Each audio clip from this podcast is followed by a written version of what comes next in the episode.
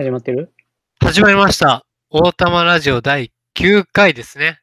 マサオです。よろしくお願いします。こんばんは。エルロコです。はい、こんばんは。お願いします。まあ、今回完全に雑談会ですね。第8回と同じように。ゆるっと入ったね。ゆるっとも完全にそうですね。あのーポッドキャストを地味に更新してるじゃないですか。はいはいはい。今、第7回のスローハイツの回をちまちまと更新してるんですよね。そうですね。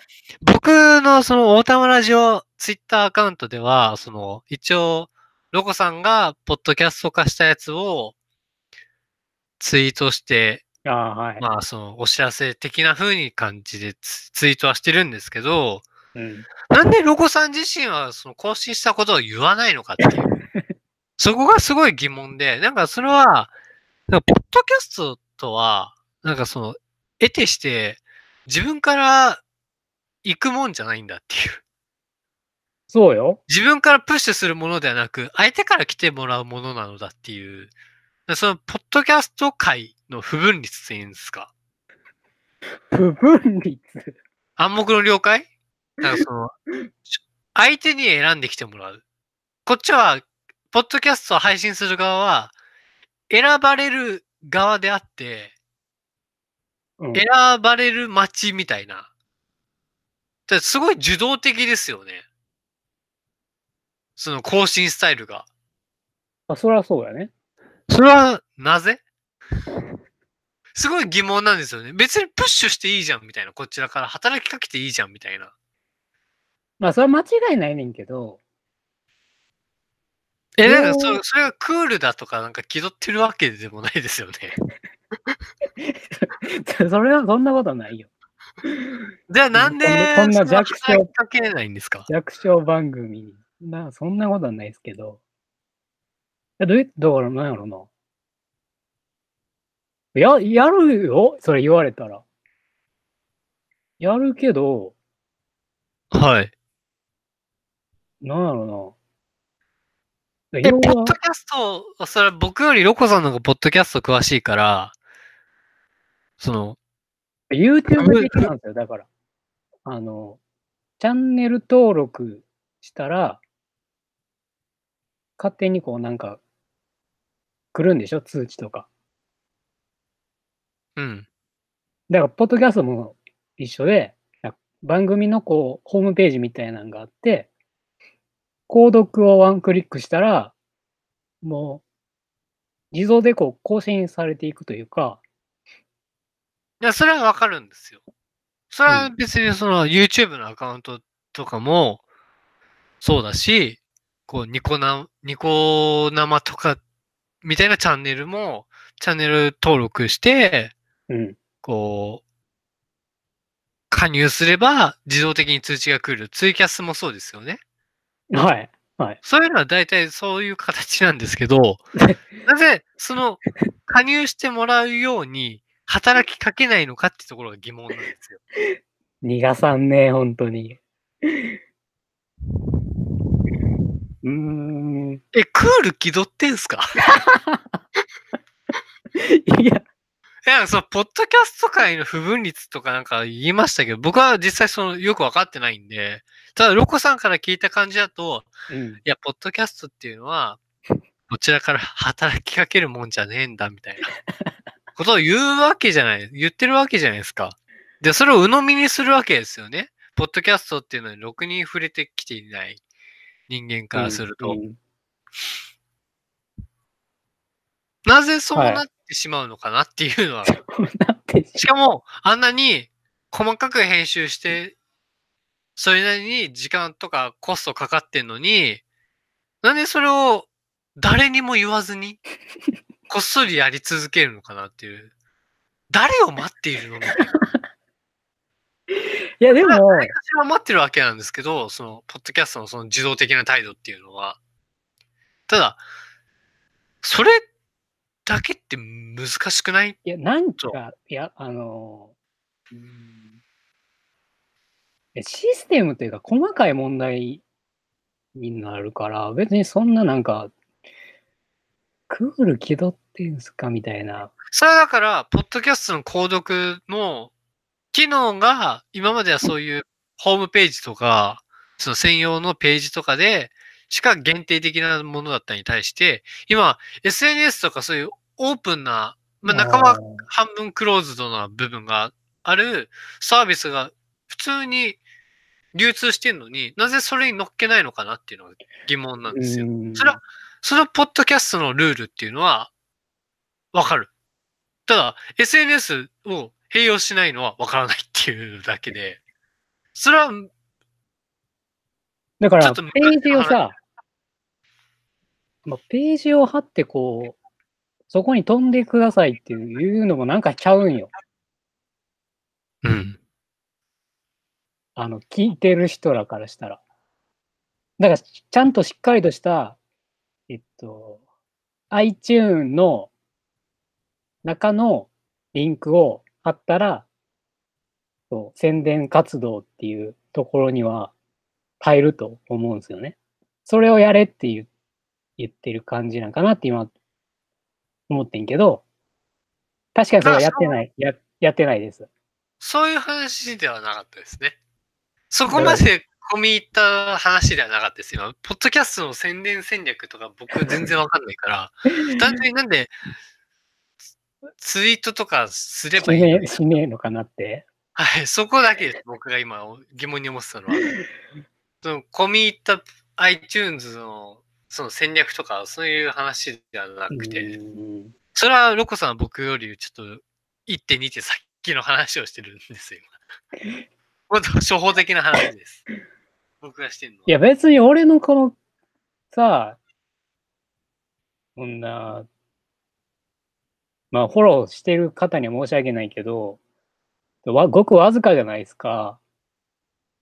彼らにこれを宣伝しても、っていう、だからありますね、やっぱそういうところは。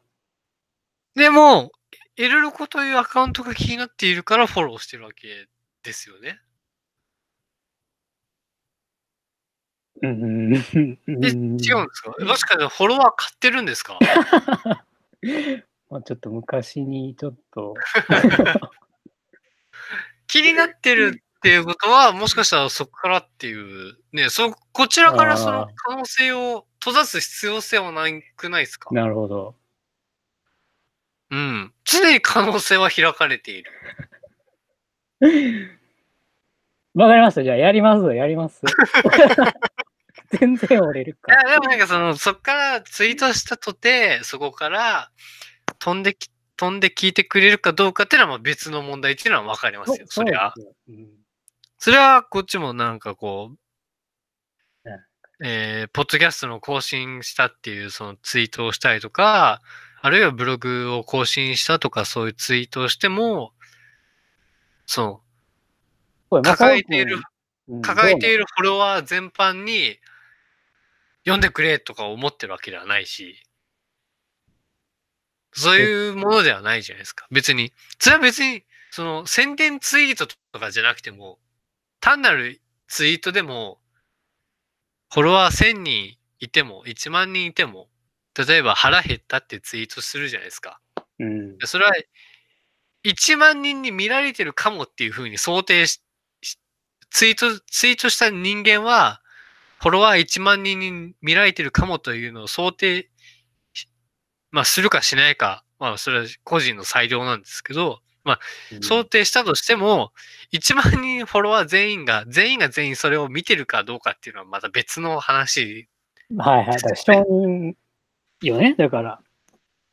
それはだから、それはだからタイムラインっていうもので、こう流れていくものだから、ツイログとかいうサービスがあって、一応ツイッター録画しますし、一応ツイッターってミニブログっていう位置づけであったりするわけなんですけど、でもうん流れていくものなんですよね。だからそこは流動的でもなものだから、うん。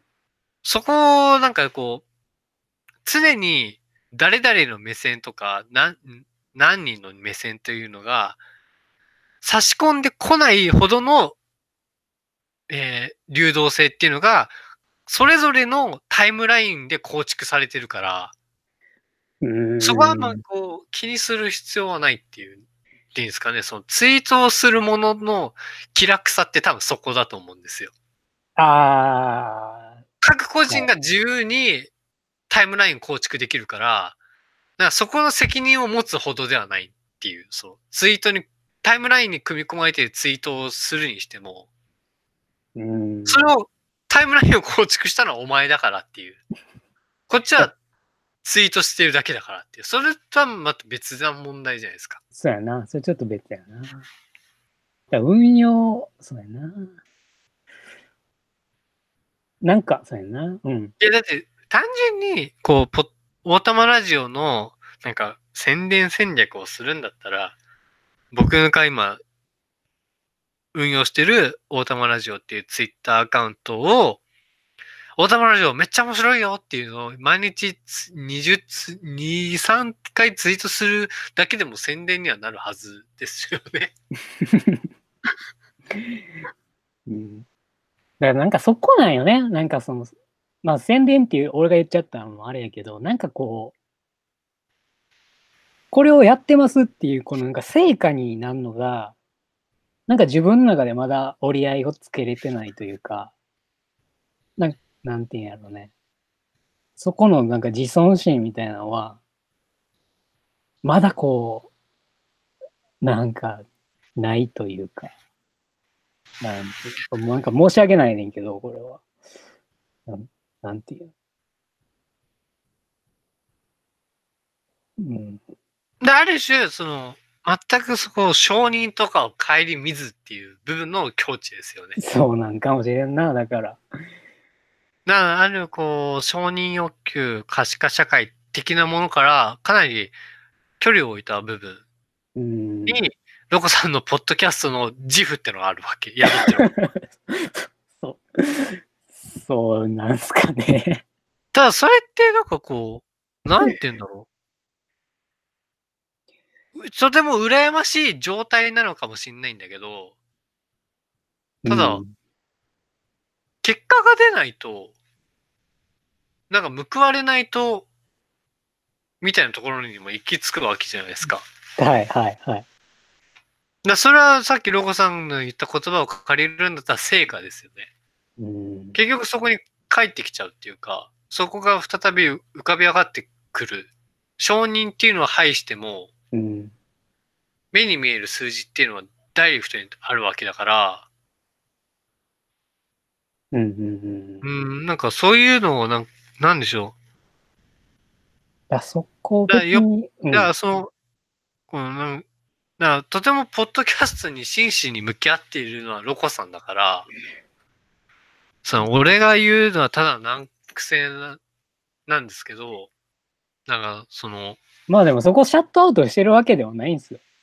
だから、マサオくんのご指摘は、その、はい。正しいんですよ。うん、向き合ってるなら、なんでそれやらないのっていう、抜けてるところがあるんじゃないのっていうのは、そうなんですよ。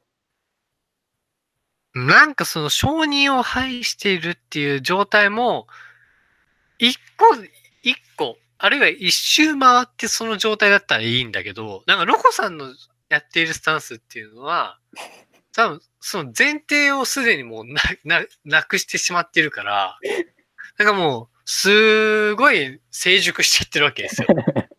勝手にね。勝手に俺の、俺の世界では。お約束としてある、その、踏み台としてのステップ、正しくステップアップするための手続きをしていないがために、僕が引っかかっちゃってるっていう、その成果的な部分で。なるほど、なるほど、なるほど。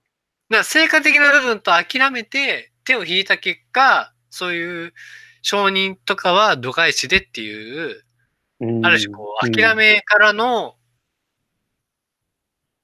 そうやね。身を引くことでのなんかその、熟し方でもないし。ダサいとちょっと話聞いてると。ダメだぞ、こんな人間になったらっていうことを伝えたいですね。なんかその、やろうよみたいな。せっかくやってんだからやろうよみたいな気持ちになっちゃうんですけどね、別に。なんかでも、それは結構さ、このラジオのスタンスというか、なんかこう、二人がこうさ、同時にこう、進んでる時に、こう、進んでるはずやのに、なんか、どっちか止まってるな、みたいなタイミングも言うたらあるわけじゃないですか。まあ、浮き沈みみたいな話やけど、なんていのそうですね。そこを、いなんていうんだろうな。まあ、ちゃんと一致させ、させようね、みたいな、は結構あるじゃないですか。バイオリズム的なものを一致させようねってことですか？なんていうんだろうな。だから、その、船みたいな話よ、だから。船おた おたいや、ごめん、ちょっと間違えたね、今。いや、ふ船の例えでお願いします。やめて、やめて、今日ちょっともう。もう沈んでるよ、俺。どうやって出港するんですか、その例えで。もうどうやってこう、大陸にたどり着くんですか？く、テーマ行く前に沈むぞ。やばいやめろ。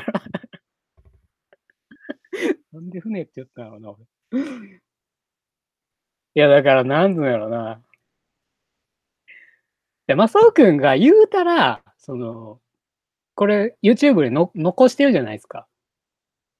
残してますね。うん。俺は、その、最初、ポッドキャストにこう、なんか、載せようって思ったのは、まあ、やっぱり、そこに行きたいみたいな気持ちはやっぱあったんですよ。だから。でも途中で、ん？何のためにみたいな目的を見失ってる状態もあるんですよね。うん。だからそれがそのままそのツイッターのスタンスと、この、ポッドキャストの向かうスタンスが一緒やって、ごっちゃになっているから、なんていうのね。まあ、要は言い訳ばっかこう、しているから、その、なんていうのね。やれゃええ話やねんけど、ワンクリックで。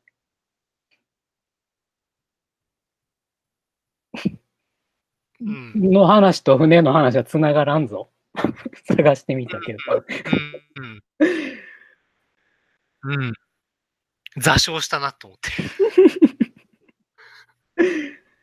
沈没したなと思って。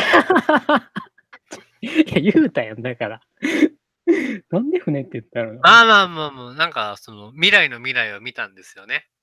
変わるな、えらい。見ましたよ。細田の細田守の。見ましたよ。で、僕がその連絡を受けたときに、はい。なんか、えーネタバレというか、見る前に、その他人のレビューとか読むと、うん読んでも、読んだ後に映画本編見ても楽しめるのかっていううん。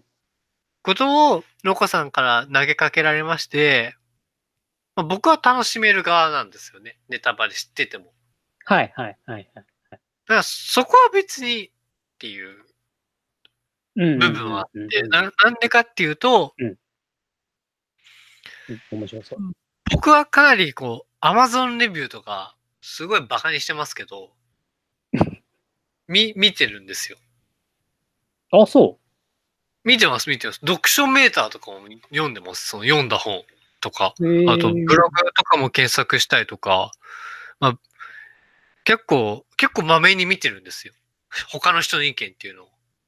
はい、はい、はい。それはなんでかっていうと、うん別に参考にはしないんですけど、見たいっていう。うんなんか、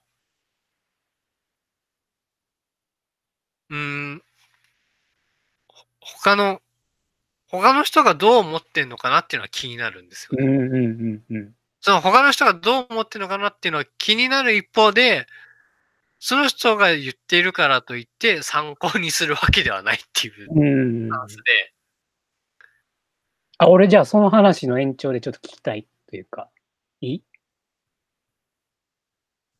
だから、はい。なんかそういう、なんまあ、レビュー、なんか俺の中でこう、レビューイコールこう、物語っていうか作品をこうさ、こう、評価批評みたいな、この、なんていうの、感想なのか、批評なのか、みたいな、よくなんか、なんやろな、区切り方がわかんなくなってるところが若干あるんですよ。批評にはなってないと思います。基本的なものは。レビューとか感想みたいなものはってことですか？はい。レビューという名の感想だと思う。うん、うん、うん、うん。批評というふうに気取っていっても、それは、批評という名を借りただけの他人の作品に対して、こう、を出しにした自分語りにしかなってない可能性が高い。で批評というほど呼べるもののにはなってない。中のその批評っていうのははい、んそれ言葉にできるの、どどういうものなの？その作品を通して、自分の思っていた世界がガラッと変える、ある、ガラッと変わるものの、そのための装置が批評であるから、その、ん。なんか大雑把なこと言うと、感想もなんか批評に入んのかなって。感想は批評には入らないと思うんですけど、なんか、例えば何かしらをブリッジさせたりとか、それとそれ繋がんのっていうのを繋ぎさせるみたいなうんうんことで何何かが新しいものが見えてきたりとか。あるいは、まあ、よくありがちなのは社会反映論的なそれはわかりやすいね。とかはそうですうし、んうんうんあるいはこう、まあ、町山さんですか？映画評論家の。町山さんの評論のスタイルとしては、こう、俳優の今までのキャリアも含めた語りをしてますよね、あの人は。前うん作この人はこういう役をやってて、今作はこういう役をやっててみたいな、その、アクターのクロニクルを挟み込むことによって、こう、キャラクターっていう、だ俳優というキャラクターをより立体化させようとする。うん、それは単純に、単純にというか、純粋にその作品だけを見たい人にとっては邪魔なリソースなわけですよ。ああ、引っ張ってこ例えば、ジョニー・デップが、その前、この作品以外のちょい前の作品ではこういう作品。こういう役をやっていたっていう情報は、えー余計やいらないね、情報な確かに。んですけど、はいはい。はい。じゃあ、そういう語りっていうのを整理できると、ちゃんとああいう映画評論家として自立はできるっていうか、あそこまで情報として整理してるから、その語りとして成立するっていうところがあるわけなんですけど、おだその俳優っていうものを一種のキャラとして見立てていったときに、そのキャラにもデータベースとしてのものがあって、ーうんうんうん。だからそのこの、この俳優は今までこういう役をやってきたとか、こういう役もやってきたとか、それがデータベース的になっている。そこから、こう、見る人間は主体的に、あ、この役は、この、今回この役者さんがやっているこの役は、データベースを眺めると、あ、前のこの役と実はリンクしてるんじゃないかとか、うん。っていうふうにこう遊べるわけですよね。うんうんで、それをより整理すると、だから町山さんみたいな語りも、一応そう、えうんー、語りとして成立する。で、それは、俳優というものをデータベース的に捉えているから、あるいはこう、や監督っていうの、監督っていうのはよよく文脈で語られるわけですよ。監督の作家性っていうので。でも俳優っていうのは、こう作家性っていうよりかはデータベース的に捉えていくから、その辺のこう、情報の、うん、混在しているものをどうす抽出していくかっていう、それを語っていくかっていうので、だそれは、えー難しいわけですよ、作業としては。うんうんうんで、それをやること、その難しい作業を抽出することによって、今まで見てきたものが、あるいはこう、その一定のキャラっていうものが、なんか、データベース的には流動的に取捨選択が行われ、はいはいはい。で、より立体的に見えてくるみたいな。が、これはもう、わかりやすく言えば、見方が変わるっていう快楽ですよ。うんうんうんうんうんうん。すんげえわかりやすい。なるほどなるほど。っていうのは、まあ一部分として今話話して、うんうん例として町山さんを出しただけですけど、うんうんうん。っていうのがまあ批評だとするんだったら、感想は感想ですよ。はい。はい。いや、わかりました。すみません。はい。えっと、未来の未来。うん。えーっと、あれ、ターン間違えた？俺か。うん。まあ、未来のあ未来の話をしたいわけじゃないんですか？いや、えーっと、で、マサオくんがレビューを見てますと。あさってますみたいな。で、はい。えーっと、はい。えーっと、僕はそれでも楽しめます。楽しめますっていう。なるほど。はで、俺は、えっと、まずフラットで見たんですよ。あ、もう全く先入観なしで。先入観なし。よなんか予告編去年なんかやってたな、みたいなぐらい。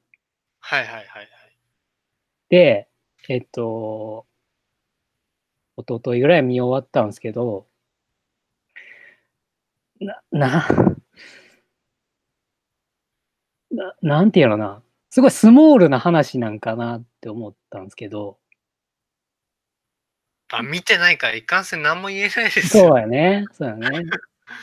うん、だから単純に、うん、細田守っていうキャリアで見ていけば、だ今さっき言ったように、作家性っていうその文脈的な語りで言えるんだったら、うん。えー、狼子供では母の物語を描き、化け物の子では父の物語を描き、うん。で、今回家族論ですよね。かまあ家族や。未来の未来は家族的な話っていう、その、うん。うん。だから一応順番的にはつちゃんと手続きを踏んでるっていう感じだと思うんですけど、母を描いて父を描いて家族っていうのを描くっていうので、まあ見てないから本当に家族論っていうのが正しいのかわからない。で、俺の、その、まあ、うーん。なん、なんやろな。楽しめなかったよね、やっぱ。なんか。まあ、踏み込めてないのかもしれんけど。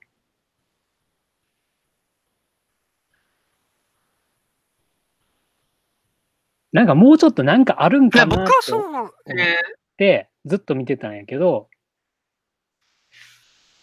うんーうん。だから、正雄くんの見た後の何かを聞きたいよね、これは。いや、それ別にラジオで言わなくていいじゃん、じゃあ。いやいやいやから既成事実が出来上がるからそういうのは良くないですよ、本当にや、言って言ってだからやったぜ僕はなんかその去年公開してる時にいろいろ漁ったりはそのしてましたけど、みんな言ってやったぜ。まあ否定的な意見は多かったですよ。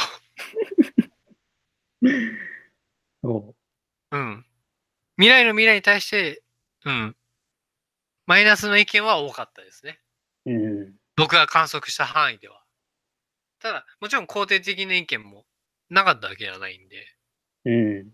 ただ、なんて言うんだろうな、こう、僕の観測の問題っていうか、その、まあ、よく、そこ、社会学的な話とかになると、定量観測とか、質量観測とか、その、うん。観測のデータの抽出の仕方の、その観測レベルの話があるわけなんですけど、うん。僕はだからその、なんだろう。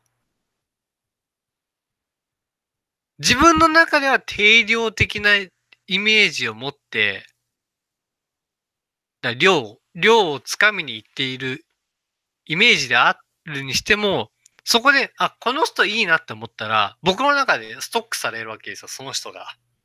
うん。ってなると、いつの間にか量だったものが質的なものの見方になってるわけですよ。なるほど、なるほど。A、B、C っていう風に雑多に選んでるつもりなのに、あこの A さんいいな、あ、この B さんいいなっていう風になってう、んあ、C さんダメだなって言ったら C さんなくなっちゃうんですよ、次から。もしかしたら。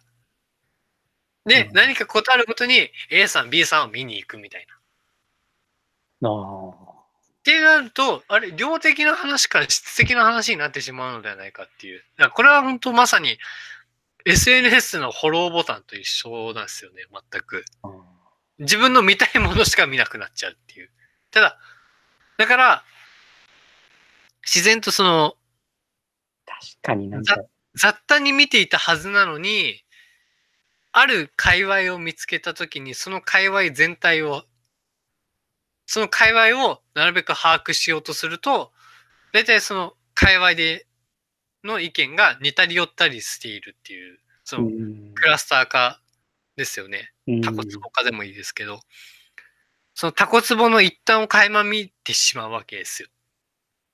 で、その言説っていうのがとても色濃く支持され、強くい支持されているから、あたかもそこのタコツボ的な部分が、うーん、強い意見のように思える。いや量の、はい。量から取ったのに質的なものにすり替わってるから、そう質としても強い意見に見えるわけですよ。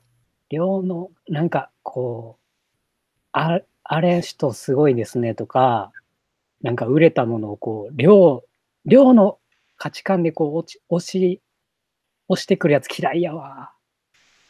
あ、わかるわかる。あ、はい。うん。だから本当観測の仕方って本当難しくて、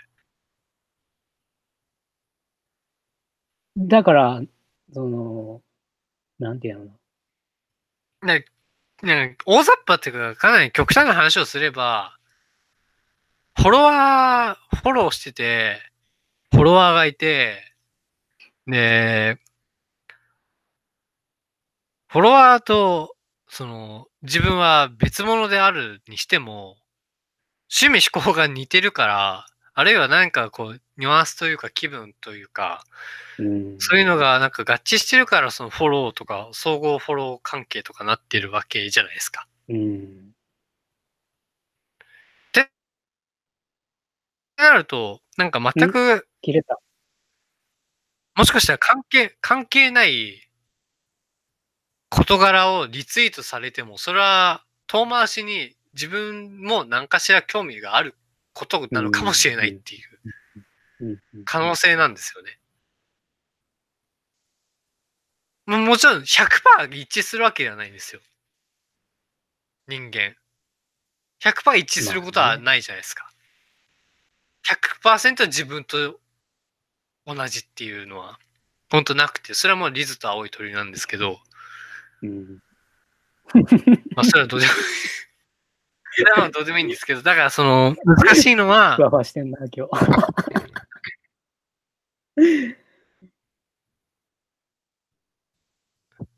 うん、難しいですね。だからその、自分の中で信頼という実績を作ってしまうと、信頼は、あの、西野さんも言ってたな。雑多なものだったはずなのが、タコツボ的に見えてしまって、うんみたいな。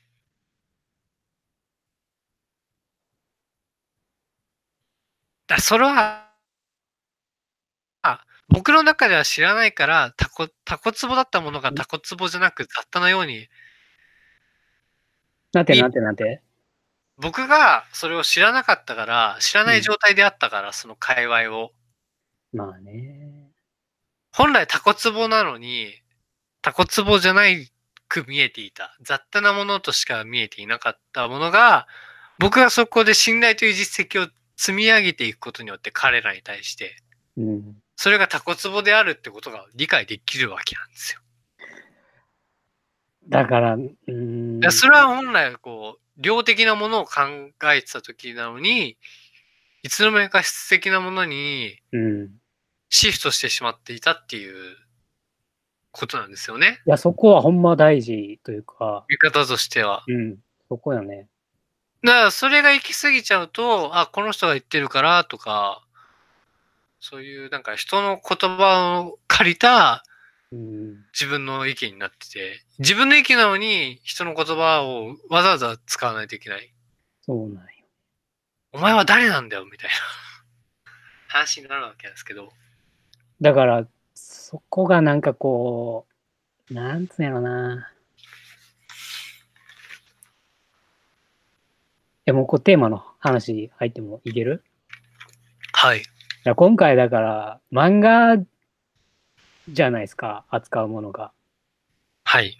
相当難易度高いと思うんですよ。その、なんてやろうな。まあ、俺はある種、一回目読んだとき、もう、漫画イコールなんかこう、物語をさ、そう物語としてこう、楽しんで、あ、面白かったな、みたいな感じやねんけど、で、マサオ君とこう、打ち合わせというか、前、こう話すじゃないですか。の全然その、なんていうのな。食い違ってる、食い違ってるじゃないな。違う視点が出てくるわけですよ、また。うん。だそこを、えっと、なんやろうな。まあ、マサ君は俺とこの関係性があるから、その優しくこうね、その、こう、こう考えたら面白いよね、みたいな、道しるべ的なことをさ、さ、こう、教えてくれるわけじゃないですか。なんていうのね。そこの、なんていうの、こう、理解を、こう、広げるっていう形？なんか、うーん、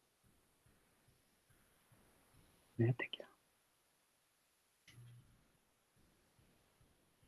うーん、なんかこう、抽象的なものをさ、うん。こう、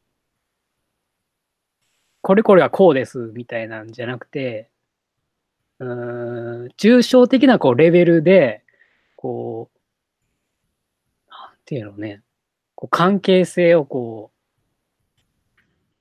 伝えるって、めちゃめちゃ難しいことじゃないですか。だからそこを、難しいです。ね、んなんていうんやろ。なんか、その、だ今回そのテーマとして扱うってなると、ものすごい、プロセスがあったんですよね。あったはずなんですよ。俺のそ想像しがたいところであったと思うんですけど。